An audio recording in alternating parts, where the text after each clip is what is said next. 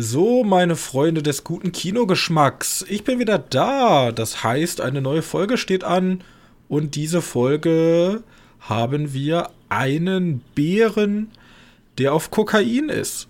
Was es damit auf sich hat, ähm, ja, erfahrt ihr in dieser Folge. Außerdem, seit ewig langer Zeit gefühlt zumindest für mich, endlich mal wieder ein neuer Fantasy-Film um genau zu sein, Dungeons und Dragons Ehre unter Dieben.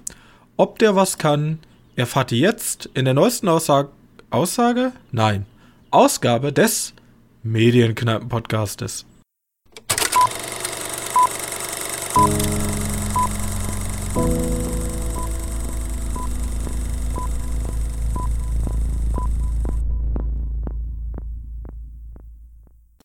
Hallo und herzlich willkommen. Folge 172 und genau wie 172 Mal in der Zukunft an meiner Seite mein sehr geschätzter Mitpodcaster Johannes. Hallo.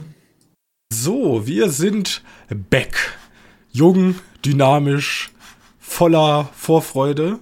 Letzte Mal habe ich euch ja in, ich mache jetzt immer so ein Cold Open, da habe ich euch ja ein bisschen rumgeheult, dass in letzter Zeit sehr anstrengend war und alles sehr äh, nicht so nicht so flüssig die Folgen jetzt rausgekommen sind. Jetzt sind wir aber wieder pünktlich da und wir haben Nachschub.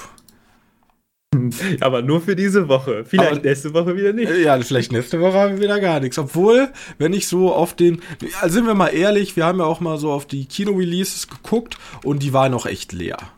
Also, obwohl die Woche, wo ich aussetzen musste, weil ich im Urlaub war, da war eigentlich relativ viel. Ähm, aber wenn man sich jetzt so aktuell anguckt, ich glaube, diese Woche erscheint jetzt äh, Mario. Warte, welche Woche haben wir? 6. Dezember, dachte ich, ne? Passt, äh, April, Dezember. Ja, schon ein bisschen weiter, ich feiere schon Weihnachten. Äh, 6. April, passt das? 6. April, da kommt. Weiß ich nicht, kann, kann sein, Mario dass er da auch nicht sind ist. diese ganzen Previews.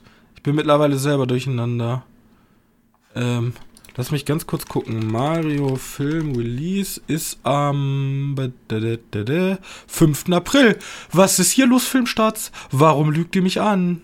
Ja, wahrscheinlich wie bei den anderen. Die haben. Die haben wahrscheinlich also, schon Vor-Release schon, deswegen. Ja, genau. Und vornehmen. deswegen fällt der halt nicht mehr im Roster. Ja, 6.4. Ja, 30. Halt März steht da hier. Lüge, Lüge, Lüge, Lüge. Ähm, Theoretisch kommt auch der großartige Film raus, The Pope's Exorcist. Ja. Genau, also Popes Exorcist würde ich mir tatsächlich mit dir angucken. Nice. Aber bevorzugt. Ich habe ich hab ja auch immerhin diesen anderen komischen Exorzistenfilm gesehen, nur weil jetzt auf einmal ähm, Russell Crowe in der Hauptrolle ist. Ja, aber ich dachte, viel ich denke, dass, ich denke, dass sie da ein bisschen Budget drin haben. Oder will ich mal gucken, was die mit Budget machen und dann mich darüber aufregen, dass sie verschwenden in solche Kackfilme. Also, Mario, äh, The Pops Exorcist habe hab, hab ich Bock drauf, ähm, weil ich nicht sehr geliebt werde und niemand mit mir ins Kino gehen will und ich nur einmal im Monat alleine ins Kino gehe, konnte ich leider nicht für euch heute eine Besprechung für den Re-Release von Bloodspot äh, rausholen. Dafür hast du einen anderen Film mitgebracht. Dafür habe ich einen anderen äh, Film mitgebracht. Ähm, danach die Woche äh, Suzume ja. Auch nicht schlecht. Und ein Film, den wir sogar heute besprechen werden. Ähm, Infinity Pool, darauf folgend. Man könnte auch sagen Empire of Lights von Sam Mendes, wenn man da Bock drauf hat. Mal gucken. Ähm, ich weiß gar nicht, es gibt so ein paar Filme, die mir auch, wo, wo The Whale kommt jetzt am 27. April, Evil Dead Rising kommt am 27. April, Guardians of the Galaxy kommt am 27. April. Also, wir haben jetzt endlich wieder was vor uns. Und die beiden Filme, oder dieser eine Film wie mit den Air Jordans, weißt du, wann der kommt? Ja, der kommt jetzt auch mit diese Woche. Echt, der kommt auch diese Woche? Ja. Ja, der fällt wahrscheinlich ein bisschen durchs Raster. Ja, da habe ich aber richtig Bock drauf. Ich weiß aber nicht, ob unsere Kinos zeigen. Wobei, wenn die Popes Exorcist zeigen, dann den Scheiß auch zeigen.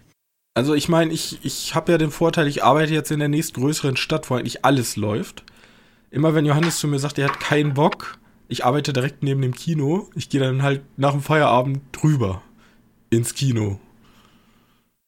Deswegen, wenn du sagst Air Jordan, hast du gar keinen Bock drauf, dann, ja stimmt, eher der große Wurf mit Ben Affleck. Habe ich. Ja, das ist bei mir da eher die Schauspieler ziehen, die Story, weiß gar nicht, ob die ziehen. Ja, ich bin halt so ein, wie gesagt, so ein Wirtschaftsnerd, der sich dann, ich gucke mir immer so diese Geschichten von, wie sind die großen Marken groß geworden. Gibt's ja hunderte oh, Filme von. Äh, ist schon interessant, aber gleichzeitig ist auch noch Sport bei und eigentlich ist das, verbindet alles, was ich so. Bin ich gekauft. Ich meine, bei Apple TV gibt es ja jetzt bald eine Serie oder einen Film über Tetris. Ja. Ich weiß gar nicht, ob es eine Serie oder ein Film ist. Ich glaube, ein Film, ne? Weiß ich aber auch nicht. Naja. Das ähm, dazu ein kleiner Ausblick, welche Besprechungen kommen werden. Gut. Dann wollen wir mal ins Eingemachte gehen und ich würde sagen, wir starten einfach mal mit einer Sneak Preview. Im Grunde, im wahrsten Sinne des Wortes. Wir reden über Kokainbär. Kokainbär, ja. Ja, der Kokainbär. Ein Trailer, den ich ja, ich, den hat, also wir hatten den ja sogar in unserer Jahresvorschau. Ja. Ähm, hatte ich den angesprochen und ich war mir eigentlich sicher, dass wir den eher nicht gucken, weil das sind immer so Filme, die kriegen dann so zwei, drei Kino-Releases meistens in der nächstgrößeren Stadt und das sind meistens so Filme, die da bei uns hinten rüberfallen. Weil du musst halt auch schon mal eine Stunde Autofahrt in Kauf nehmen, um halt Cocaineberg zu gucken. Wir hatten aber das Glück, ähm, dass wir sozusagen in einer speziellen Horror-Sneak den Film vorab sehen konnten und wie fandest du ihn? Grim. Also ich fand ihn schon, schon, der ist schon böse zu seinen, seinen Charakteren.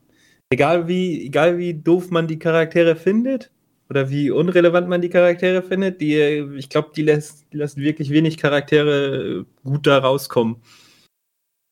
Äh, sonst, ja, eigentlich kriegst du das, was du erwartest. Er ist ein Bär auf Droge und der geht Rampage. Und das passiert auch. Richtig. Um mal Dabei die Geschichte ganz kurz einzuordnen, ja, der Film basiert natürlich auf einer wahren Begebenheit. Ja. Ähm, nämlich im Grunde ist 1985, ich glaube einfach, ist ein Flugzeug abgestürzt und der, der, der war voll von einem Drogenkartell. Ich, ich, ich glaube, die haben tatsächlich die Drogen rausgeschmissen. Also abgestürzt ist da, glaube ich, nicht viel. Ja, aber das Flugzeug ist ja trotzdem irgendwo abgestürzt, oder? Weiß ich nicht. Ich also im Film wird so zumindest erklärt, dass ein Drogenkartell die, die ähm, das Kokain runterwirft im Falle, dass es Probleme gibt. Also wir nennen es einfach mal Probleme, ob das Flugzeug jetzt abgestürzt ist oder nicht. Oder es gibt zumindestens, damit später das Kartell die Drogen wieder einsammeln kann. Und ähm, dann werfen die halt diese ganzen Drogen in den Wald und ein, ähm, ein Bär in diesem Nationalpark findet halt das Kokain und isst es auf und geht dann komplett Rampage. Genau. Genau, das ist eigentlich. Und ich glaube, ich glaube, man muss da aber zu diesem wahren Aspekt Geschichte, so wie jeder, der den Film ansatzweise bespricht, wirst du wahrscheinlich auch von uns hören müssen. Ja, der Bär ist halt in Wahrheit nur gestorben. Ja. Das, das ist leider Witzige nichts. Randnotiz, ich schicke sie dir kurz. Den Bär, den gibt es sogar ausgestopft im Kentucky Museum äh, Im Lexington Museum für, ist der Kokainbär ausgestopft. Oh. Da sieht er gar nicht so bedrohlich aus. Ich meine, das ist ein verdammter Bär, der Kokain gegessen hat. Normalerweise stirbt ein Tier da dran. Aber ähm, so ein Kilo, ne? Hier haben wir natürlich. Also ein, im Film nimmt der ein bisschen mehr als nur ein Kilo zu sich. Naja. Richtig. Es war ein äh, amerikanischer Schwarzbär, genau. Und ähm, ja, also im Grunde ist es ein ganz typischer, ich weiß gar nicht, wie man, gibt es da ein Genre zu, zu diesen äh, Tiere essen Menschen Filme? Ja, Tierhorror halt, ne? Animal Horror, okay. Ähm, ist aber auch eher schwarze Komödie dabei, ne? Also. Ja, also genau. Also nicht ganz ernst zu nehmen. Wobei die meisten Tierhorrorfilme nicht so ernst zu nehmen sind. Es gibt ein paar Ausnahmen. Ein paar viele Ausnahmen. Aber ich glaube, größt, größtenteils sind die Tierhorrorfilme heute äh, eher mit so einem Augenzwinkern zu betrachten. Genau, und im Grunde haben wir es halt hier, wir haben unsere, wir haben so verschiedene Grüppchen, die ähm, verschiedene Motive verfolgen in dem Film und die überschneiden sich dann. Und man merkt schon, der Film halt baut halt auf mit so einer sehr seichten Geschichte und im Grunde fängt der Bär dann an, sich durch die Menschen zu slaughtern. Die sind auch schon sehr, also ich glaube, man sieht nie richtig, also es wird nie richtig drauf gefilmt. Doch. Doch? Also meinst du jetzt nicht richtig drauf gefilmt, wie der Bär aktiv wird, sondern. Wie der Bär aktiv wird. Ja, gut, das, wird, das zeigt man nicht. Wirklich. Also es wird immer, es wird halt sehr, sehr stark angedeutet oder wenn in der Endszene gibt es zum Beispiel sowas, wo schon ein bisschen expliziter der Film ist, dann wird aber ein bisschen mit Dunkelheit gearbeitet, dass es vielleicht nicht ganz so drastisch ist. Ähm, und es werden halt immer mehr Charaktere sozusagen introduced, die dann abgemetzelt werden kommen werden. Also im Grunde haben wir, unser Ausgangspunkt ist dieser, ist dieser Nationalpark, ähm, so ein Parkplatz, wo alle Charaktere sozusagen ankommen und dann halt in diesen Nationalpark reingehen und da, da im Grunde fangen dann an immer mehr Autos. Der Parkplatz wird immer voller und die Leute werden halt nach und nach alle abgemetzelt. Genau. Ja. Und viel mehr kann ich in der Besprechung eigentlich nicht rausholen. Die Kills sind schon gut. Ich hatte, ja. Ich hatte, ich hatte sehr viel Spaß. Man merkt, also der Film dauert 95 Minuten, viel länger hätte er aber auch nicht sein dürfen. Ja, nee, nee, der, der könnte sich anfangen, irgendwann zu drehen. Äh, weiß nicht. Mir wird es ein bisschen, also dieses Finale fand ich ein bisschen unspektakulär. Aber was willst du auch machen? Ähm, ich weiß nicht, ob ich es vielleicht besser gefunden hätte, hätte man das Finale am Pavillon gemacht. Jetzt ohne dafür vorwegzunehmen. Ich weiß aber noch nicht, wie lang der Film geworden ist. Äh, außerdem, ich fand toll, dass ich Alben Ehrenreich mal wieder gesehen habe. Ich weiß nicht, was die letzten Filme von dem waren, aber weiß nicht, ob dem Solo so gut getan hat. Ich müsste erst mal gucken, wer das ist. Das ähm, ist der, der den Vater spielt. ja, Solo, danach eine komische Fernsehserie, die ich nicht kenne, dann Fair Play. Ich weiß gar nicht, Fair Play. Ja, ich kann, ich kann ihn, ich kenne ihn auch nur wirklich durch Solo, ne? Heil Cäsar vielleicht noch. Äh, hat auch bei Heil Cäsar mitgespielt. So, Solo hat der mir eigentlich gar nicht so schlecht gefallen. Komische doppelte Verneinung. Hat mir, hat mir gefallen als Han Solo, aber die Geschichte ist halt im Han Solo halt auch so, so dumm teilweise. Äh, ich hätte ihn auch gerne häufiger gesehen als Solo. Aber da bin ich wahrscheinlich einer der wenigen. Ja. Interessant ist auch noch, der Film ist ja inszeniert von Elizabeth Banks die hat ja eine sehr, schon eine sehr lange äh, Schauspielkarriere hinter sich. Ähm, keine Ahnung, ich glaube, bei Brightburn, hier diesen komischen Superman wird böse Verschnitt, spielt sie ja die Mutter. Und die ist, wie gesagt, bei äh, 100, also Tribute von Panem, Magic Mike, Pitch das Perfect. Immer eher so. Also ja. Movie 43, äh, eine Menge, die hat eine Menge hinter sich und die hat ja tatsächlich den letzten drei Engel für Charlie ähm, inszeniert. Den habe ich nicht gesehen, ich habe aber auch nichts Gutes darüber gehört. Der hat beim Movie 43 mitgemacht wie die anderen. Oh, die Arme. Ja. Das ist auch richtiger Unfall, der Film.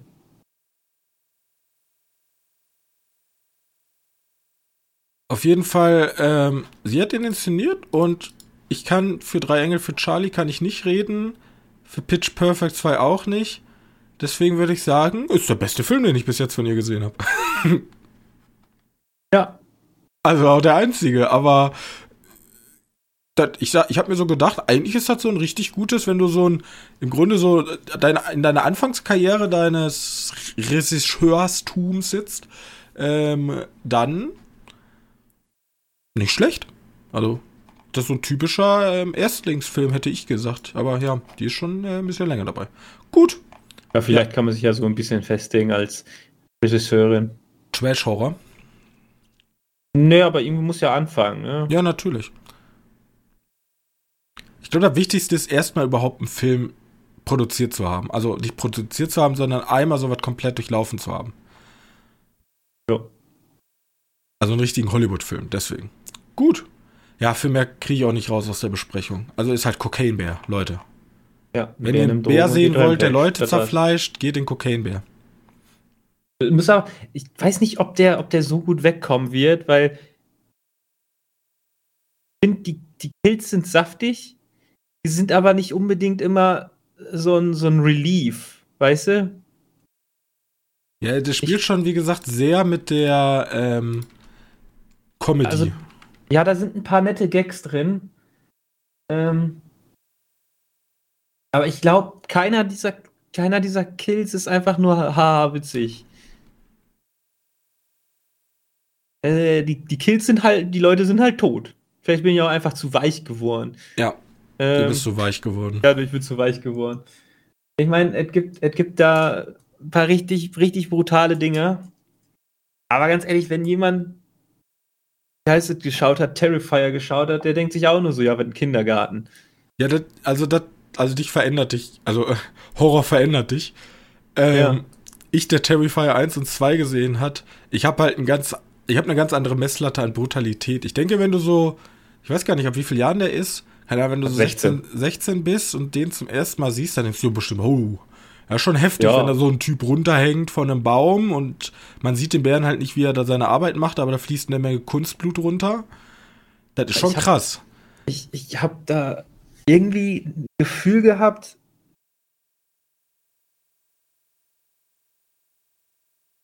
äh, wie heißt es, Zombieland 1 hat auch so ein paar Kills von Menschen, die ich eigentlich gar nicht so witzig fand. Aber da, wie, wie du da hingekommen bist, ist ganz amüsant.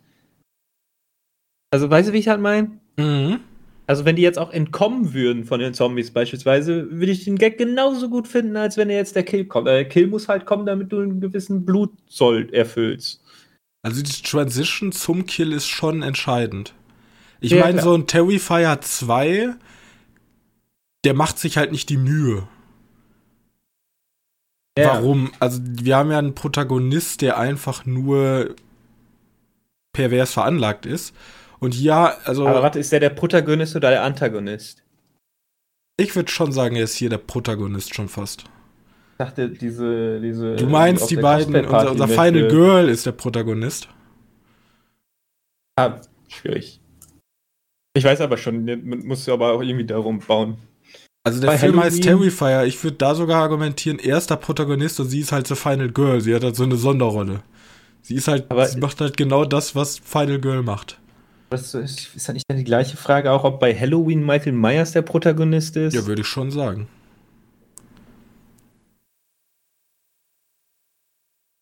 Können wir, können wir mal drüber, gibt's, sind diese ein Mörder jagt Teenager, gibt es da auch ein Genre für? Ist das einfach ein Teenie? Ja, ein Slasher halt. Ist, ist das einfach ein Slasher? Ein Slasher ist schon sehr groß, ne? Slasher ist sehr weit, ja. Also Scream ist ja auch ein Slasher. Na, mal gucken. Wie gesagt, wir, wir sind ja gerade auch noch am neuen Format dran mit, ähm, wo wir vielleicht einzelne Genres besprechen wollen. Da äh, werden dann solche Fragestellen natürlich Gold wert. Also äh, lass uns aufhören, darüber zu diskutieren. Gut. Okay. Dauernd nicht, nicht alle Schießpulver auf einmal verschießen. Ähm, ich wollte bloß sagen, 67 Tomatometisch, 71 Audience Score. Okay. Also Aber der Bär sah gut aus. Ja, also ich habe mir viel Schlimmeres vorgestellt. Ja, der Veta-Bär sah sehr gut. Der Spitzenpredator. Ja, Veta, ne, ist, oder Veta, so ist auch die die den gemacht hat. Und Box Office momentan USA 62,1 Millionen. Ich habe keine Ahnung, was er gekostet hat. Aber ich, mal rein aus dem Bauch, sollte der gar nicht so teuer gewesen sein, oder? Okay, Ach, ne? der kosten, gut überspielt für einen Podcast. 30 Millionen hat er gekostet. Laut Bayerischer Rundfunk, Quelle. Bayerischer Rundfunk. So, 30 Millionen, 60 Millionen eingespielt, wird wahrscheinlich Erfolg werden. Gut. Haben wir das auch abgeschlossen? Ja, ja, oder, will, ja. oder, hast du noch einen Beitrag zu Kokain? Nee, ich habe hab gerade nur nachgeschaut, ob Beta FX tatsächlich Cocaine Bear gemacht hat. Haben sie. Ich weiß nicht, wie günstig die sind, weil ich stelle mir die auch relativ teuer vor. Wieso? Die machen bald unser neues Intro für unseren YouTube-Kanal. Nein, ah, okay, okay. Hast du halt mit hier, nicht auch Avatar, was ist da auch mit dahinter drin? Ach, keine Ahnung. Vielleicht machen die auch relativ viel. Die machen, wahrscheinlich, also die machen wahrscheinlich auch günstigere Sachen. Ich glaube einfach nur, dass halt da, da, da das, äh, die, das ist, die, die Software ist, mit dem die das machen. Ich würde gerne mal so einen Animateur. Ähm, ja, ich habe da auch zu wenig Ahnung Interview, von. jetzt ein Interview zu machen mit einem Animateur. Vor allem, weil das waren ja die, die am klingt jetzt so negativ, aber die am meisten auch geklagt haben während ähm, Corona, dass die komplett unterbezahlt sind und das dann deswegen und auch überarbeitet und dass die ganz viele Filme, wo wir halt wirklich sagen, was ist das für ein Scheiß CGI, genau durch solche Sachen auch entstanden sind. Ja. Gut. Wobei, die sind ja eher bekannt dafür, wenn ich weiß, wenn da Dingens dran steht, dann ist das meistens schon schon besseres CG. Wobei, ich sehe gerade, die haben auch Shazam Fury of the Gods, wobei das sah auch nicht schlecht aus. Es gibt ein sehr interessantes Video von David Hein, der hatte sich die Branche mal angesehen und da ging es auch, mir fällt jetzt wieder der Name der Company nicht ein, aber da geht es um eine Riecht, also um eine Animation, die also so CGI-Effekte und so machen, die so der Branchenmaßstab sind und die halt kurz vor dem Bankrott gewesen sind. Obwohl die sich vor Aufträgen eigentlich nicht retten konnten. Interessantes Video kann ich mal verlinken, muss ich bloß raussuchen, muss ich dran denken. Gut, lass uns weitermachen. Ja, ja Mit ja. unserem zweiten Kinofilm, den wir gesehen haben, nämlich den frisch erschienenen Dungeons and Dragons Honor Among Thieves oder auf Deutsch Ehre unter Dieben. Ähm, da finde ich den Titel, also da ja der, da ja der Film tatsächlich einen Subtitle hat, finde ich nicht mal schlimm, dass die in Deutschen einfach den Subtitle übersetzt haben. Richtig. Gutes Beispiel für, da habt ihr es nicht verkackt. Habt jetzt auch nichts Besonderes gemacht, aber ihr habt es nicht verkackt. Der Umbenennung. Benennung, also mit der Übersetzung. Ist ein Film inszeniert von ähm, John Francis Daly und Jonathan Goldstein oder Goldstein, je nachdem, wie man ihn aussprechen will. Erster ähm, zumindest schon mal gesehen bei Game Night. Richtig. Ähm, ja, schöne überraschend, schöne Überraschungsfilm, sehr gut fand. Ähm, hat wahrscheinlich auch noch ein paar andere Sachen gemacht, aber ich weiß jetzt nicht genau. Schauspiel, Drehbuch, Spider-Man Homecoming hat er Drehbuch mitgeschrieben und solche Sachen. Ah. Okay. Wolkig mit Aussicht auf Fleischbällchen 2, Kills Boss. Also auf jeden Fall Game Night, ähm, natürlich schon mal für mich positive Vita, finde ich schon mal gut. Ich habe Game Night sehr gefeiert. Einer der wenigen guten Commun äh, Communities, Komödien der äh, letzten Jahre. Mhm. Und jetzt mit Dungeons und Dragons ähm, ein Film zu dem mittlerweile wieder sehr, sehr beliebten ähm, Pen and Paper oder das Pen and Paper, würde ich sagen. Also Dungeons and Dragons ist ja das dominierende Pen and Paper. Ähm, es gab auch schon andere Dungeons and Dragons Filme aus den 70ern, 80ern, 90ern. Ich, ich weiß Nee. jetzt nicht mehr genau. Aus 2000ern. Ist das macht die ja so 2000ern? Die sind aber schrecklich. Ja, die sind, die sehen. Ich hab also da- die haben Veta nicht hinter sich gehabt. Die sehen halt wirklich. Uiuiui. Oh ja, stimmt. Ich sehe 2005 Dungeons and Dragons, die Macht der Elemente. Also ich habe da Ausschnitte tatsächlich für den Podcast mal reingeguckt. Das war nicht so. Also sie hatten auch nicht das Budget, das ist eher so wirklich Fantasy-Trash gewesen. Ähm, Ja. Ja, ja, wobei, Die kann man sogar auf Amazon Prime angucken. Wer ich glaube, unbedingt da habe ich die auch gesehen. Ja, leider, leider. Wirkliche Graupen, die Filme. Ja, aber äh, Dungeons and Dragons Ehre unter Dieben jetzt ähm, ein neuer Versuch, hatte ein Budget von 150 Millionen Dollar, also schon Mit Budgetfilm würde ich sagen. Nein, ist schon äh, ein re relativ äh, hohes Budget. Und ähm, wir haben auch mit Chris Pine hohes, hohes Personal.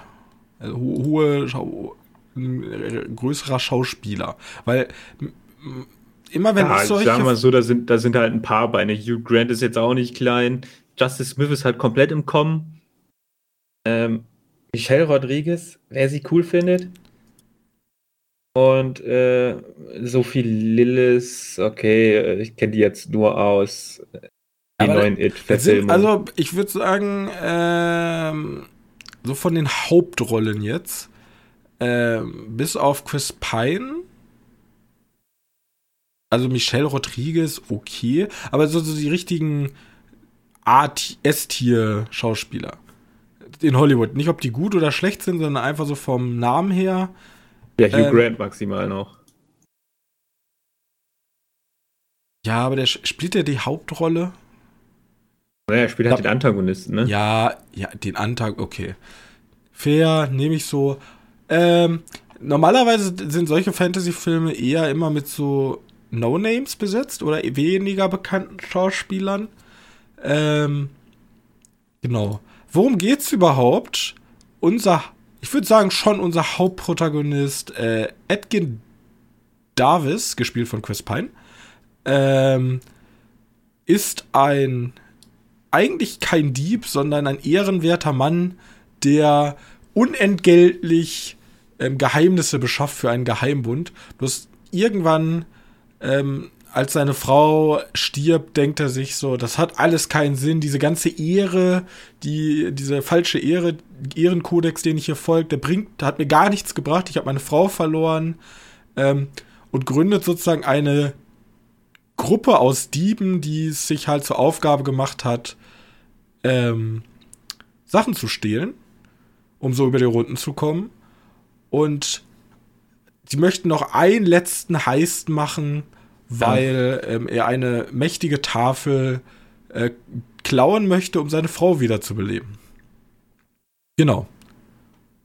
Das ist so die Grundprämisse und jetzt machen sie sich halt, um diese Tafel zu bekommen, machen sie sich wieder auf den Weg, um ein Abenteuer gegen böse äh, Blutmagier oder rote Magier, äh, gegen Drachen und ähm, und ja, was alles noch so kommt. Was halt so alles so in Dungeons Dragons vorhanden ist. Halt ein High Fantasy.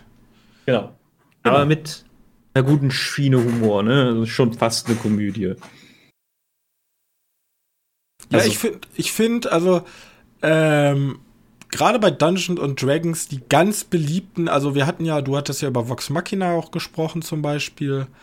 Ähm, dieses generell, dieses Dungeon and Dragon hat, glaube ich, so eine neue Renaissance erreicht, ja, so eine Hochzeit. Ähm, damals eher so als das Nerdige abgestempelt, ist das heute fast wie Gaming so nachgerückt in den Mainstream. Große Anteile haben da wahrscheinlich auch sowas wie, ähm, wie heißt die Netflix-Serie, Johannes? Helf mir auf die Sprünge. Welche Netflix-Serie? Die mit der komischen, mit den Monstern, die alle feiern. Dann die alle Stranger feiern. Things. Stranger, ach so, ja, stimmt. Stranger Things. Stranger Things hat das, glaube ich, zumindest so in die ganz breite Masse losgetreten. Auch viele Schauspieler, die sich halt geoutet haben, oder was heißt geoutet, die halt sagen, ja, ich finde halt diesen ganzen Nerdkram und vor allem Dungeons Dragons sehr cool. Ähm, immer größer werdende Events, wo wirklich so Kampagnen gelivestreamt werden, hat immer mehr zur Popularität beigetragen. Und jetzt sind wir halt bei Dungeons Dragons Ehre unter Dieben angekommen.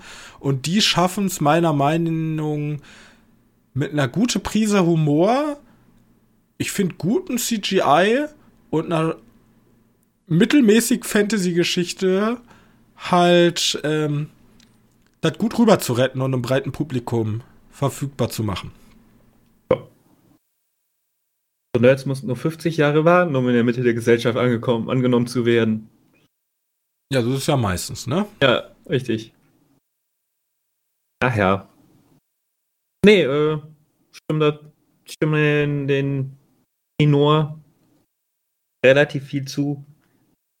das schon, schon eine gute Zeit, die du hast, wenn du den Film guckst. Er ist einfach, einfach ein sympathischer Film, der zum einen, also man muss, der, er versucht schon so High-Fantasy-Leute abzuholen, also generell Leute, die nur so auf Fantasy stehen, sprüht aber halt immer so diese, diese feinen Anspielungen an D&D sehr gut ein. Ob das dann spezielle Charaktere sind, die man aus dem Dungeons and Dragons Universe kennt oder Situationen, die häufig vorkommen. Und man fühlt auch schon so ein bisschen, also das ist natürlich jetzt ähm, eigentlich falsch zu sagen, ist so eine mediocre Geschichte, weil die ja meistens auch so in der Dungeons and Dragons, also in der D&D-Runde vorkommen würde. Ich will jetzt gar nicht die ganzen Dungeon Master da, äh, da draußen flamen, dass die keine richtig diepe, Oscar-würdige Geschichte dahin kriegen. Aber meistens ist es ja auch eher so eine etwas oberflächliche, kitschige Fantasy-Geschichte. Und das fängt der Film halt gewollt oder ungewollt halt auch sehr gut ein. Also ich bin dem noch nicht mal böse, dass wir halt irgendeine Tafel haben, damit er seine Frau wiederbelebt und dann gibt es da den bösen dunklen Magier, hat man halt auch schon hundertmal gesehen. Aber gerade mit der Prise Humor bin ich dem nicht böse gestimmt deswegen. Nee, vor allem kommen wir auch von einer coolen Situation in die andere coole Situation, die, die angenehm ist, äh, gelöst zu sehen. Äh, und, und da ist halt ja, eigentlich relativ kackegal, wie die, ob wie gut die zusammenhängen, aber die hängen ja tatsächlich sogar gut zusammen. Also kann mir gut vorstellen, dass sie beim Schreiben sich gedacht haben, ah, wir machen mal Eckpunkte, die wir unbedingt drin haben wollen. Und dann mhm. haben die die zusammengebracht und das haben sie aber relativ gut kombiniert. Also eigentlich so wie Godzilla gedreht wurde, da haben sie auch einfach gedacht, der, der 2014er Godzilla, äh, ich habe ein paar coole Ideen im Kopf, jetzt muss ich nur noch das irgendwie hinkriegen, dass meine Charaktere von da nach dahin kommen, damit ich das so verfilmen kann. Und das zwar vielleicht erzählerisch nicht unbedingt die größte Meisterleistung, aber das macht trotzdem extrem viel Spaß, sich das so anzuschauen. Und ich möchte dann lieber bei sowas dann die coolen Momente im Kino haben, als eine kohärente, zusammenhängende Geschichte. Aber Dungeons Dragons kriegt es ja hin. Also, es ist jetzt nicht so, dass sich das irgendwie anfühlt wie fünf kleine, voneinander unabhängige Geschichten. Da kriegst du schon eine große Geschichte und meine, wie franchise-fähig war diese. Also klar, das sind Dungeons Dragons und das ist ja ein riesiges Franchise, aber ich meine, wie franchise-fähig für, für Zukunftsfilme ist dieser Film gewesen? Also, ich glaube, man kann mit dieser, also der, der, Vorteil ist, bei Dungeons Dragons, Figuren sind sehr leicht austauschbar. Man kann tatsächlich in Dungeons Dragons auch Figuren sterben lassen, auch wenn es hart ist. Also äh, weil die Person im Grunde ja einen neuen Charakter entwickeln können, der dann wieder zur Gruppe dazu stößt. Und ich finde, gerade du hast halt eine absolute Blaupause. Du hast halt diese vorgefertigte Welt im Grunde, diese Schwertküste. Ähm, und da kannst du halt Abenteuer erleben. Also ist eigentlich ein super simples Konzept. Ja, ist eigentlich alles schon da, Worldbuilding ist fertig, du musst einfach nur noch deine Geschichte in dieser Welt erzählen. Du kannst jetzt einfach die die nächsten Schauspieler raussuchen, die da Bock drauf haben. Oder tatsächlich Schauspieler, die wir schon haben, nochmal verwenden. Ist ja. Kam mir nicht so vor, als wenn da jemand sich dachte, so, oh mein Gott, was mach ich hier für einen Scheiß. Äh, ich glaube, die hatten da alle wohl Bock drauf. Spaß ja. dran. Und äh, ich mochte auch Chris Pines und, und Michelle Rodriguez Charakter. Die sind jetzt so Schauspieler, mit denen ich mich manchmal schwer tue. Also Chris Pine weniger, aber Michelle Rodriguez ist so. Das ist auch nicht meine Lieblingscharakter also Schauspielerin. Nee, nee, aber hier relativ wortkarg. Hat aber die coolsten One-Liner mit. Äh, mochte den Charakter von der Helga. oder, oder so. weiß es nicht mehr. Ja, äh, nee. Gute Zeit gehabt. Kurzweilig auf jeden Fall. Also große Empfehlung, wer einfach mal wieder eine schöne, ähm, schöne Fantasy-Geschichte ähm, haben möchte, einen schönen Fantasy-Film, kann da reingehen. Man braucht nicht unbedingt Ahnung von Dungeons Dragons. Man kann auch so viel Spaß haben. Aber ich wette sogar, dass Leute die Ahnung haben, ob ihre Kosten kommen ja, können. Wir haben den Proof of Concept, meine Freundin war dabei, großer Dungeons and Dragons Fan, hat selber eine eigene Gruppe, mit der sie aktiv spielt und sie sagte, kann man machen. Machen. Sehr gut.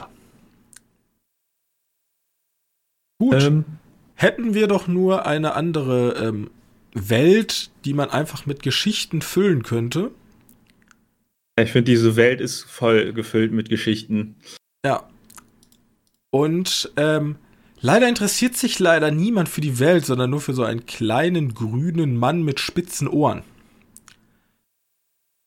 Und alles andere ist egal. Wir sprechen nämlich über Folge 3 und 4 von Mandalorian. Wir machen es nämlich jetzt so, wir haben ja schon mal so ein äh, ganz kurz so ein bisschen über den Anfang geredet.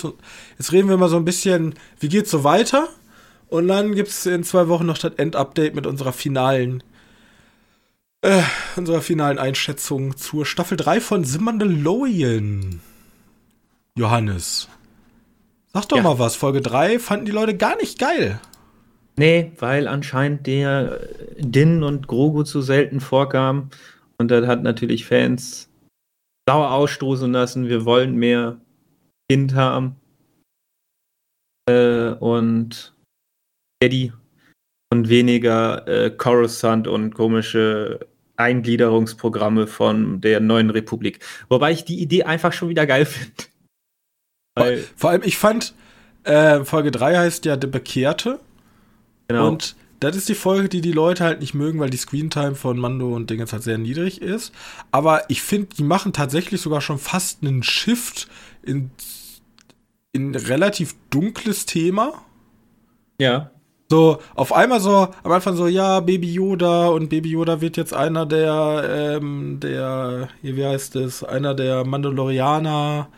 Spaß, Spaß, Spaß, äh, alles witzig. Und dann kommt auf einmal dieser Shift und wir kommen zurück zu, ich weiß gar nicht, wie hieß er? Ich komme auf den Namen nicht von dem äh, Doktor. Weißt du noch, wie oh, der Doktor hieß? Äh, Pershing? Keine Ahnung. Auf jeden Fall der Doktor, der zusammen mit Moff Gideon arbeitet. Ja. Arbeitete. Ja, arbeitete. Genau. Moff Gideon ist ja besiegt auf der Flucht und er hatte ja so ein Klonprogramm und jetzt Dr. geht's Pershing. Dr. Pershing. Und jetzt geht es im Grunde darum, was macht man mit Kriegsgefangenen nach der Befreiung der Republik? Also Imperium ist besiegt. Was macht man mit diesen Kriegsgefangenen und wie schafft man es, sie wieder in die normale Gesellschaft einzugliedern? Ja, die haben, die haben so ein Eingliederungssystem. Die werden zwar gemarkt irgendwie als ehemalige imperielle Offiziere oder Soldaten oder sowas. Die, die kommen ja irgendwie in so mehr oder weniger Lager. Im Grunde, wir haben ja mit Star Wars auch schon sehr starke Verbindungen zur damaligen NS-Zeit. Ja, ja, klar. Man hat sich aber ja noch nie die Frage gestellt, was ist eigentlich nach der, des, dem Imperium passiert. Also wir kriegen ja den Umschwung mit Re Freie Republik zu Imperium mit Order 66 und alles bricht zusammen und Imperium übernimmt die Macht und dann so ein bisschen ähm, Solo und Teil 4 etc. Aber was eigentlich nach dem Untergang des Imperiums groß passiert, ist ja immer noch relativ offen gewesen. In ganz vielen Aspekten. Und da schlägt die Folge jetzt komplett rein. Genau. Ja, aber und bietet nochmal einen shady Charakter. Also erstmal ist wichtig, dass wir in der Folge auf jeden Fall gesagt bekommen, dass, dass Moff Gideon, also der Antagonist aus der ersten beiden Staffeln, ja. Äh, dass der verschwunden ist dass der niemals seine Strafe bekommen hat. Äh, so das heißt, wir haben hier wieder den gleichen Antagonisten, den wir schon mal hatten, haben, kriegen wir wieder. Wahrscheinlich irgendwann. Äh, aber diesmal ist halt ein bisschen mehr Coruscant-Action und zu sagen so, ey, ich möchte helfen mit meiner Wissenschaft und aber Coruscant so, nee, wir machen Sachen kaputt, bevor wir wieder Sachen aufbauen, weil die halt auch nicht irgendwie so Elbe vom Ei sind, die, die neue Republik. Ja, genau. Also der Zwiespalt ist unser ehemaliger Wissenschaftler, der anscheinend auch eine Koryphäe auf seinem Gebiet halt ist, ähm, ist aber geächtet, weil seine Forschung natürlich zum Bösen verwendet wurden. Und er sagt so, mir war, das kann man natürlich so sagen, da muss man dann selber wissen für sich, aber er sagt natürlich, nee, ich habe das nicht gemacht, weil ich dem Imperium da groß, sondern weil ich meine Forschung vorantreiben wollte. Und ich will die Forschung jetzt hier weiter vorantreiben. Für die Republik. Aber die Republik sagt so, nee, nee, nee, mit Imperium-Technologie wollen wir gar nichts zu tun haben. Wir verschrotten alles, alles, was an die damaliges, also alles, was an das Imperium damals erinnert, wird vernichtet. Ja. Und jetzt ist sozusagen unser, unser Protagonist für die Folge, unser, unser ähm, Doktor, im, selber im Konflikt, okay, ähm, bleibt er unauffällig und unterläuft diese Eingliederungspolitik, die auch sehr, sehr gestreamlined ist. Im Grunde, ich finde die Szene sehr gut. Er sitzt immer an dem Tisch und der Roboter fragt ihn immer monotone Fragen, auf die er eigentlich immer nur alles Ja antworten soll. Ja, genau. Ähm, und dann ist so, ja, okay, ja, du scheinst ja ähm, voll wieder äh, integriert zu sein. Und dann diese Sitzung hat er halt dann immer einmal die Woche oder so und arbeitet in so einem großen Werk, wo es seine einzige Aufgabe ist, halt ehemaliges Imperium-Material zu zerstören, glaube ich, ne? Ja, irgendwie, irgendwie, ja. Das ist eigentlich wirklich nur kaputt machen. Ganz ja, komisch. Also im Grunde die ehemaligen Häscher zerstören ihr eigenes Werk Stück für Stück. Und er sagt halt, das, was wir mit dem Imperium hatten, das war ja nicht nur böse, das können wir auch für Gutes einsetzen. Bloß dass dieser, dieser Konflikt. Und zusätzlich dazu kommt dann noch so auf, so Querdenker, ich nenne sie jetzt mal so, auch wenn der, das Wort sehr ähm, negativ konnotiert ist, ähm, sind nicht so geduldet, andersdenkende Menschen, auch in der freien neuen Republik. Und wenn du halt nicht diesem monotonen Programm unterziehst, dann kann es sein, wird zumindest immer angedroht, dass es eine Apparatur gibt, die dein Gedächtnis löscht. Und es wird auch ja. immer gesagt, so, ja, das hat, hat, hat, das Imperium genauso gemacht. Und die sagen, nein, nein, nein, bei uns ist das anders. Bei uns ist das besser gelöst. Bei uns ja. kitzelt das nur ein bisschen. Ja, ge genau. Und dann merkt man schon so, ja, vielleicht, vielleicht ist diese angebliche Freie Republik auch nicht so ganz toll, ja? Nee, nee, nee. Was nicht, natürlich nicht heißen soll, dass das Imperium viel besser war, aber ähm, nur weil jetzt. Das dass beide mit Wasser kochen, okay. Ja, genau. Äh. Und gerade das fand ich halt super interessant. Es war so ein super kurzweiliger, ganz kurzer Blick auf einen Charakter, der sonst eigentlich gar nicht so wichtig war, aber so eine neue Facette in diesem Star Wars-Universum aufgemacht hat. Und ich kann tatsächlich auch nachvollziehen, die Leute, die sagen, ja, ich bin halt hier, um Baby Yoda zu sehen, jetzt gib mir Baby Yoda. Weil dieses ganze Baby Yoda-Ding halt auch viele Leute in Star Wars involviert hat, die vielleicht vorher gar keine großen Star Wars-Fans waren. Ähm, ja, möglich. Aber ich finde es schade, weil gerade, und ich will jetzt nicht sagen, Star Wars ist so unfassbar deep und die verstehen das, die sind alle zu dumm dafür, zu verstehen, wie toll Star Wars konzipiert ist. Aber ich finde gerade durch solche Folgen gibt man dem Ganzen mehr Facetten und das hätte ich mir, würde ich mir ab und zu häufiger wünschen, anstatt irgendwie wieder irgendeinen witzigen Baby Yoda macht einen Dreifach-Flip und was weiß ich. Kommt übrigens in der nächsten Folge. Äh, ja, vor allem macht er das Universum noch mal ein ganzes Stück größer und das ist cool. Ja, und es gibt dem Ganzen halt einen schwarz-weiß. Ey, nimmt den also Schwarz-Weiß-Ton weg und macht ganz viele genau, Graustufen wollte ich sagen. Packt pack Graustufen dazwischen. Ja. Und Star Wars ist ja damals gestartet mit rein Schwarz-Weiß. Ja, die genau. sind die Guten, die Dinge sind die Bösen. Und das fängt jetzt ja gerade mit dieser tieferen, äh, durch die Serien, die der ganzen Welt eine neue Tiefe geben, fangen jetzt so langsam an, dieses schwarz-weiße in einen grauen Bereich zusammenzulaufen. Und das finde ich halt sehr schön. Deswegen an alle Leute, die hier vielleicht zuhören und auch die dritte Folge nicht so geil fanden, der vielleicht eine Chance, denkt noch mal drüber nach. Aber ja, ich habe die äh, dritte Folge sehr, sehr gefeiert. Man muss aber auch der sagen, da ist so an Action-Highlights, hast du wirklich nur den Anfang und der ist eher so ein bisschen fremdkörpermäßig, weil du hast ja diese, diese relativ coole Dogfight-Sequenz am Anfang der Folge, aber die wirkt halt so ein bisschen Fehlplatz, weil, weil ist halt drin, weil diese Folge in Coruscant nicht so viel Action hat. Ja. Also muss man, muss man so festhalten. Ist halt einfach so. Ähm, gut. gut. Äh, und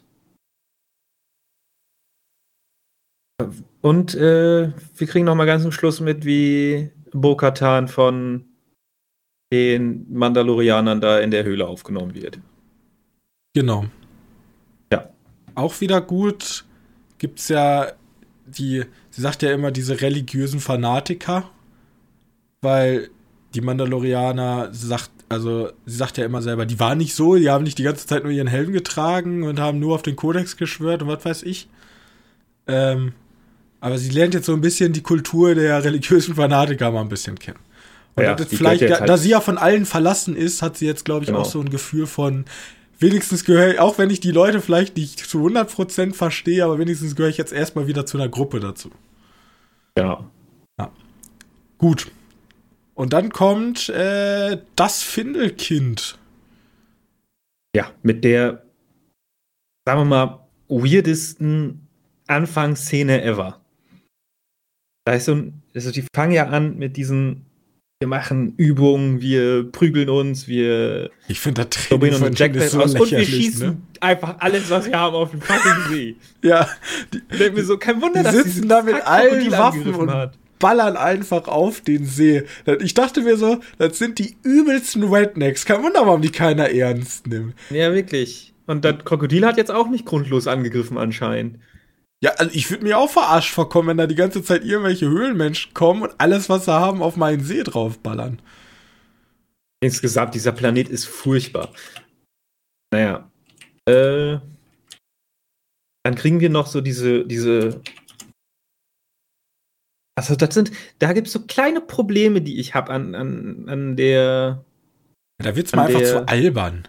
Ja, also das sind, das sind die Mandalorianer, die den Kodex, also die stärksten Krieger der Galaxis. Die hatten mal einen eigenen Planeten und kämpfen unter strengen Regeln und dann machen die da ihr Training und ich denke mir so, ja, das, das wird sich vielleicht eine Kindergartengruppe als Choreo ausdenken. Was ist das denn? Ja, ne, ich meine auch, ich meine auch dieses, dieses äh, Battle hier Grogu gegen den, gegen den Mandalorianer der in der Also ich hätte Folge den kleinen Mandalorianer wäre direkt gefeuert, der wäre sofort enterbt worden. Der wäre sofort Codex, zack, geh nach Hause, Junge. Nee, ich habe das, hab das Spiel aber auch nicht verstanden. Weil wir spielen hier mit den Darts, wer als erstes drei Treffer hat, gewinnt. So. Dann kommt natürlich hier mal Rule of Three. Ne? Also beim dritten Mal klappt's, beim ersten Mal und zweiten Mal ist halt nicht so positiv. Heißt, die zählen runter, Mando, Kind schießt, Bogo hat einen Treffer, er kriegt einen Punkt. Nächstes Mal, bumm, Grogu kriegt einen Treffer wieder ab. Kind hat zwei Punkte. Dann kommt, ja, du musst, du schaffst das, ich glaube an dich. Dann weirder Jump vor zurück und dann schießt Grogu dreimal und ja, du hast gewonnen. Herzlichen Glückwunsch. ich hätte so, hä, hätte der Junge auch dreimal ja. vielleicht schießen können? Ich hätte so gesagt, so, wait, ist das jetzt hier ein Best of Three oder äh, das ist so, keine Ahnung. Keine Ahnung, ich, wie gesagt, das sind so Sachen, da muss doch irgendjemand drüber geguckt haben. Das ist doch ja, komisch. Naja. Naja, naja. Äh, das ist aber mit das kleinste Problem, weil ich an der Folge. Okay, warte, ich gibt noch ein Problem, wie ich in der Folge habe. Ähm, denn wir wissen ja, dieser Planet ist der beschissenste Planet der Welt, denn auf einmal kommt da so ein. da kommen immer irgendwelche riesigen Viecher und nehmen Leute mit. Und dann halt einfach das scheiß Kind mit. Und dann fliegen die hinterher. Äh, kriegen das aber nicht. Scheiße, und dann muss halt Burkata einen Plan schmieden, wie die das kriegen. Aber die wichtigste Szene kommt davor. Oder weil Grogu kriegt eine Sache geschmiedet. So ein die übelst wack aussieht. die sieht übelst wack aus. Ich dachte mir so, vielleicht kriegt er jetzt, ich habe mir so gedacht, vielleicht kriegt er so einen coolen asiatischen Helm oder so. Weißt du, so, den du so auf den Kopf Ach trägst so. und die Ohren gucken da so raus. Das wäre so cool gewesen, so seinen eigenen, also er darf ja noch keinen Helm haben, aber so, so einen offenen Helm oder so. Oder so ein kleines Schild oder so, irgendwie sowas. Aber er kriegt so einen riesigen Button, weißt du, so, so, so Watchman-Smiley-Button, den sie ihn einfach vorne auf die Brust draufknallen. Hä, was ist das denn? Da habe ich jetzt, der hat doch schon so ein Kettenhemd. Ja, da habe ich mir auch gedacht. Oder kleine okay. Schuhe oder so, irgendwas, irgendein Upgrade, aber die haben einfach so ein fettes Stück Metall vorne dran geheftet. Vor allem muss, der, muss halt Kettenhemd ja noch krasser sein. Ich dachte, das, das ist auf 100% Adamit oder wie das Zeug heißt. Ja, genau. Beska. Beska, Entschuldigung. Ich bin ja. voll drin. Ähm, Was ist Adamit? Adamit ist. Ich habe ich hab jetzt Adamit. RuneScape? Da gibt es auch dieses grüne Metall. Ja, keine Ahnung. Auf jeden Fall, da kommt der, da kommt der Flashback. Und das war die beste Szene in dieser Folge. Tut mir leid, ey. Ohne Scheiß, wenn du Republic siehst und dann, dann, äh, da ist das die Order. Das ist schon immer, immer coole Szenen. Wenn da so ein paar Jedis, Jedi umgemäht wären. Ja, genau. Ähm, das übrigens ist das, ich was ich gefeiert habe. Im Grunde fand ich das ganz sympathisch, weil das ist ja genau das, was viele Leute bei der dritten Folge bemängeln. Hier hast du deinen Protagonisten mit in die Backstory eingebaut. Und ja das passt halt sehr gut. Also dieser Flashback, okay, wie ist Grogu aus dem Jedi-Tempel entkommen, weil er war ja mal ein Jüngling und wir wissen, es gab einen Jedi, der oder einen Sith, der nicht so gut mit Jünglingen konnte. Hätte ich auch gefeiert, wenn da wir vielleicht so einen kleinen Sneak Peek bekommen hätten auf Hayden Christensen, weißt du? Dass er ja. einfach mal so in den Raum kommt und, ja, da gibt's ja das schöne, das schöne Meme von wegen äh, was oh, shit. jetzt? Ja, nee, da war der noch zu jung für. Er ist trotzdem eine sehr, sehr spannende Szene, denn, denn, äh, also, mal kurz so vorweg, dass die, dass die Jedis, ne, wir kennen ja die, die Jedis da von, von Clone Wars, wo die irgendwie 40 Milliarden Feuer blocken können und dann kommen einfach mal zwei Sturm, nee, drei, vier von diesen Klontruppen rein angemerkt die beste Einheit ist, ne? Äh, und die, die schießen die einfach mal um. Ja. Kann ich damit sagen, ja gut, die besten von den Jedis, die sind wahrscheinlich schon gone. Die haben die so hinterhältig gekillt wie. Ja, wollte ich gerade sagen. Wir sehen in dem Film ja auch eigentlich immer nur entweder unseren Hauptprotagonist, der eh krass ist, so ein Anakin. Ja, oder genau. wirkliche Jedi-Meister, also die wirklich im Rat, die sind die krassesten der krassesten. Genau, und, und die, die halt da in diesem Jedi-Tempel sind, das sind vielleicht noch ich, ich habe gerade meinen Meistertitel erhalten. Juhu. Ja, genau. Dann ist halt, ist halt Kai Uwe, der ist halt froh, jetzt auf seine erste Mission zu kommen und dann wird er direkt von, keine Ahnung, kommt durch die Tür da die sechs krass trainierten äh, Superklone, die nichts anderes haben, als diese Yetis da umzubringen. Äh, ist halt blöd gelaufen für ihn. Deswegen werden die da schon mal schnell abgemäht. Ähm. Ja, ja, genau. Äh, aber Grogu, dem wird geholfen von niemand Geringerem ja. als Jar Jar Binks. Das ist ein guter Diss. Äh, wieso ist das ein guter Diss? Ja, an alle Hater. Ja, ja, gut, äh, Hater, ich finde, das ist so ein, so ein. Das ist. Hat so gut äh, angefühlt, weil du. Jeder, der so ein bisschen da was mitbekommen hat, weiß ja, dass den Typen es echt nicht gut gegen nach Star Wars 1. Ähm, der wurde ja richtig brutal weggehatet und dass der jetzt hier, dass der jetzt hier so ein, so ein, wie nennt man das? Eine coole Rolle aufnehmen Arc. Ja. Kann man das so sehen? Ja, finde ich schon. Also er hat ja schon eine coole Rolle. Er ist ja der, der den Fanliebling sozusagen aus dem Tempel rettet mit einer coolen ähm, Verfolgungsjagd durch die Stadt. Also schon cool. Ich fand, ich fand die, also ich fand generell diese ganze Sequenz auf Coruscant ziemlich cool.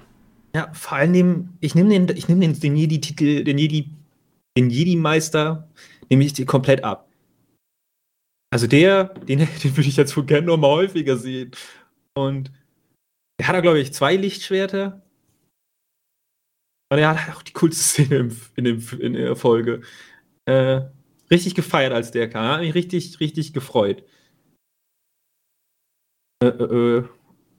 Nee, also ich fand die Folge auch sehr gut. Wie gesagt, so, ist alles gut, solange ich nicht die Mandalorianer sehe. Ja, aber das ist so eine dumme Cosplay-Party. Das ist so. Ja, wie gesagt, das macht alles keinen Sinn da auf diesem Planeten. Ähm, ich ich habe die aktuelle ja noch nicht gesehen. Ähm, da sprechen ja, wir dann wird, ja in zwei wird da ein bisschen besser, weil. Aber da, da ja, sind die wahrscheinlich auch nicht mit. Oder ja, ich, ich lasse mich überraschen. Ich will da gar nichts drüber hören. Ich gucke mir die gleich gemütlich im Bett an. Ähm, Ja, steht jetzt eigentlich noch irgendwas groß an im Star Wars Universe? Weißt du da irgendwas Genaues? Irgendwelche Serien oder so? Ja, Ahsoka kriegt ja noch ihre Serie. Ja. Es gibt noch genug Star Wars Serien, die kommen, ja. Ich gibt noch Acolyte oder ist das das Spiel? Ich vertausche immer gerne. Eclipse gibt's und Acolyte. Ich glaube, Acolyte ist das der Film oder die Serie. Oder The Acolyte. Acolyte. Das ist das mit, mit Lee Yong-Ja von, von äh, Squid Games. Der hat da eine, der hat ja die Hauptrolle. Mhm. Und das sieht, also da hat man natürlich noch nichts von wirklich gesehen, aber das hört sich eigentlich sehr geil an. Wann die kommt, weiß ich nicht. Im Dingen stand mal 2023, aber das ist ja alles ein bisschen verschoben worden, weil die sagen, ja, wir wollen die Effekte Leute ein bisschen mehr Zeit geben, was ja auch vernünftig wäre. Naja, gucken wir mal. Äh, wahrscheinlich dann aber eher Ende 2023 beziehungsweise Anfang 2024. Äh, Achso, wir haben die Folge noch nicht mal zu Ende gesprochen. Wenn das Ende wäre hier, dass, dass Ahmed Bester seinen Redemption-Arc bekommt, ja cool.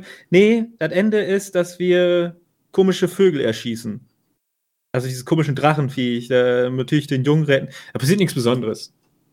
Passiert, was man sich denkt. Es wird bestimmt irgendwie noch eine Folge kommen, wo die auf diesen komischen Viechern reiten. Ja, das ist sowieso immer das schon Ziel, weil wenn du Mandalorianer siehst, dann müssen die auf irgendwelche komischen Viecher reiten. Ähm. Was war ich noch? Achso, da ist übrigens die nächste weirde Szene. Äh, ganz zum Schluss. Weil die Viecher, also der das Krokodil hat ja den komischen Drachenviech gegessen. Cool. Und dann kommt die Szene, ja, wir haben neue Findelkinder mitgebracht. Und das ist mhm. dieses kleine Raumschiff, wo alle Mandalorianer drin sind, die die mitgenommen haben. Und die drei Babys, die halt gigantisch groß sind. Hm.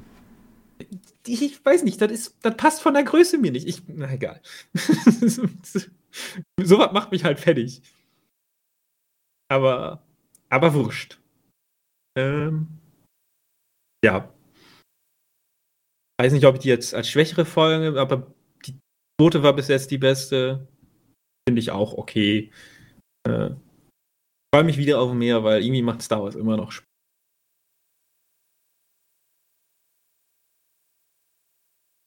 Okay. So. Ähm, Gut. Ja.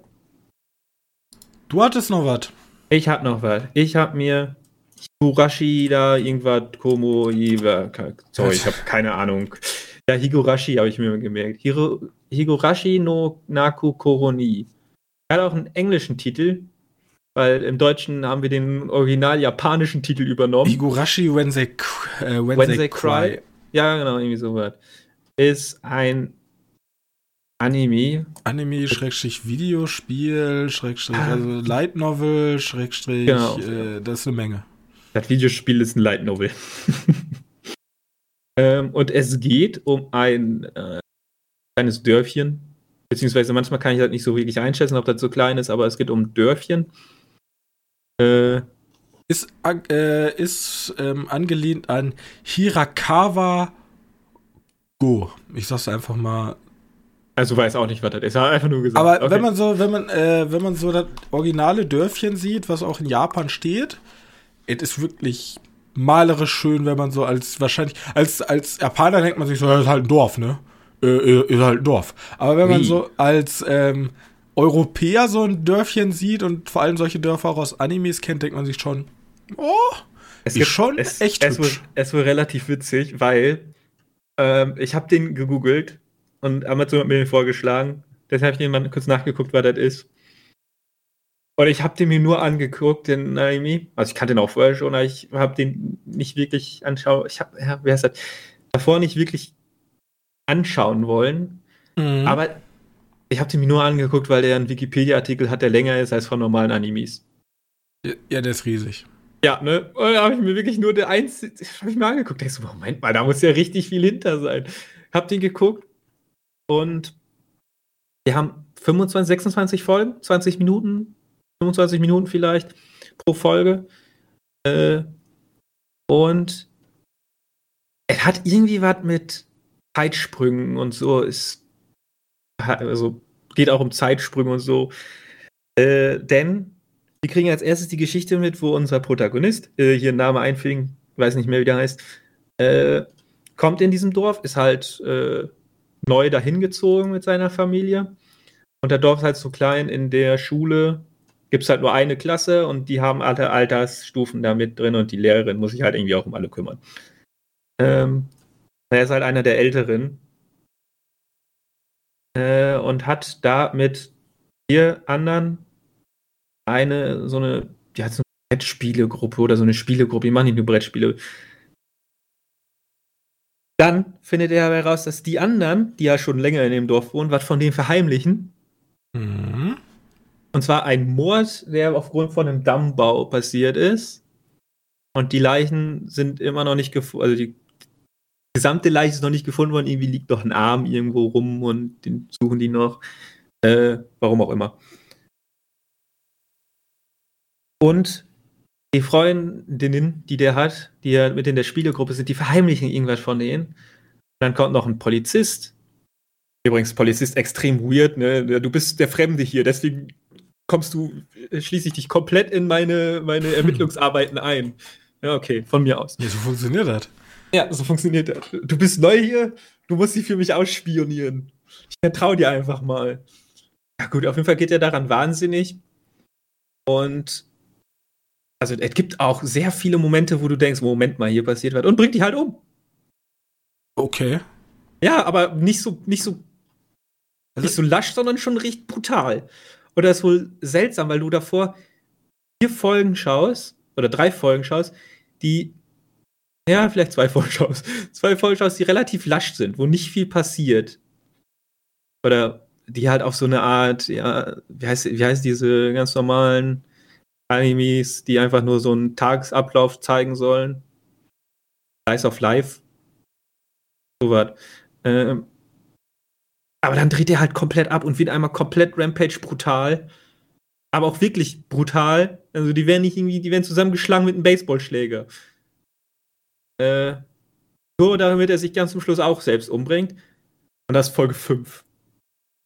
Ich habe, also ich habe die ähm, äh, Serie schon mal gesehen, aber das ist Jahrzehnte mittlerweile her.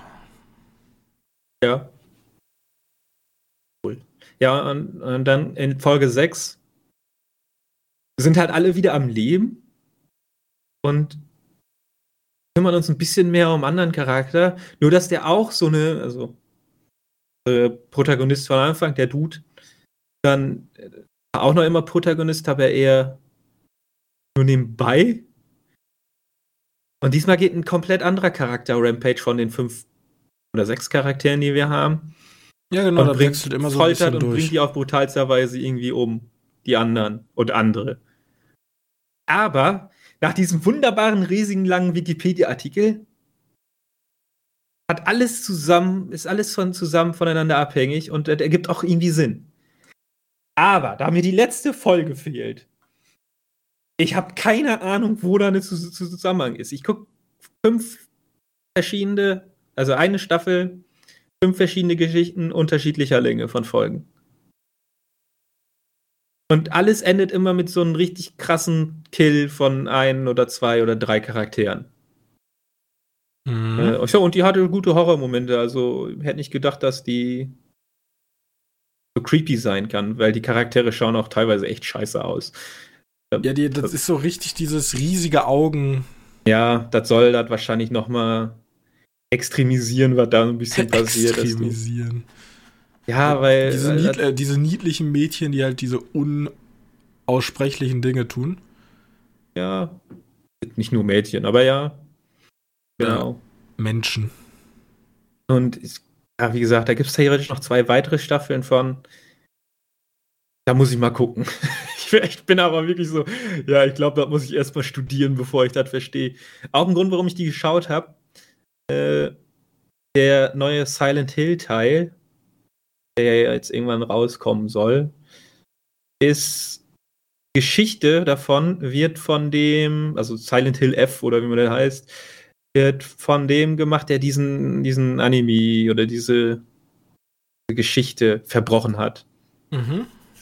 Und wenn, wenn er so schön, also wenn er, wenn er Silent Hill so schön weird, und Silent Hill lädt ja eigentlich dazu ein, also schön weird wird wie diese Geschichte hier, dann, dann freut man, kann ich mich schon mal auf Silent Hill freuen. Ähm, ja. Urashi kann man auf Amazon schauen. Zumindest die erste Staffel. Hört sich super interessant an. Muss ich vielleicht mal wieder nachholen, weil, wie gesagt, Horror-Anime ist generell nicht so viel vertreten, meiner Meinung nach. Nee, vor leider.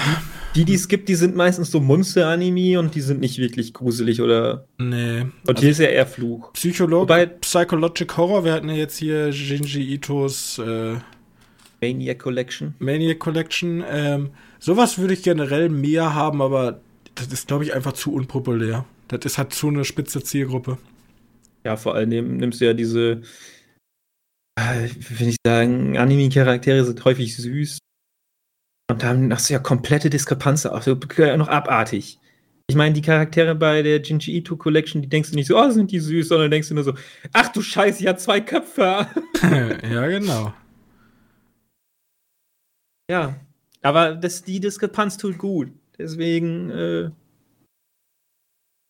ja, eigentlich will ich davon auch mehr haben. Gut. Ja, ja. Alles klar, hier habt ihr eure Empfehlungen. Damit sind wir durch für diese Woche. Nächste Woche oh, werden wir uns hoffentlich hören. Ähm, zumindest von meiner Seite soll es da keine Probleme geben, weil ich habe jetzt endlich wieder ein bisschen Luft zum Atmen zeittechnisch und kann eine Menge nachholen. Ich freue mich deswegen dass ihr bis hier dran geblieben seid und ich würde mich noch mehr freuen, wenn ihr nächste Woche auch wieder dabei seid. Wenn ihr uns noch einen kleinen Gefallen tun wollt, dann geht doch einfach mal bei uns auf die Webseite und guckt da mal einfach, guckt, hört einfach noch mal alle Folgen durch, ja. Ihr, ihr, seid ja noch, ihr habt ja noch sehr viel Zeit, nicht so wie ich, der die ganze Zeit immer knapp knapp in der Zeitkasse ist. Deswegen ähm, schaut bei uns auf der Webseite vorbei. Da könnt ihr auch gerne unter jeder Folge ähm, netten Kommentar da lassen können. Lass uns diskutieren. www.medienkneipe.de und ansonsten lasst doch gerne generell mal eine nette Bewertung da, damit unser Podcast einfach noch mehr Menschen verfügbar gemacht wird durch den Algorithmus und wir eine glückliche Filmfamilie werden. Danke für eure Aufmerksamkeit. Wir hören uns nächste Woche wieder. Bis dahin. Tschüssi. Tschüss.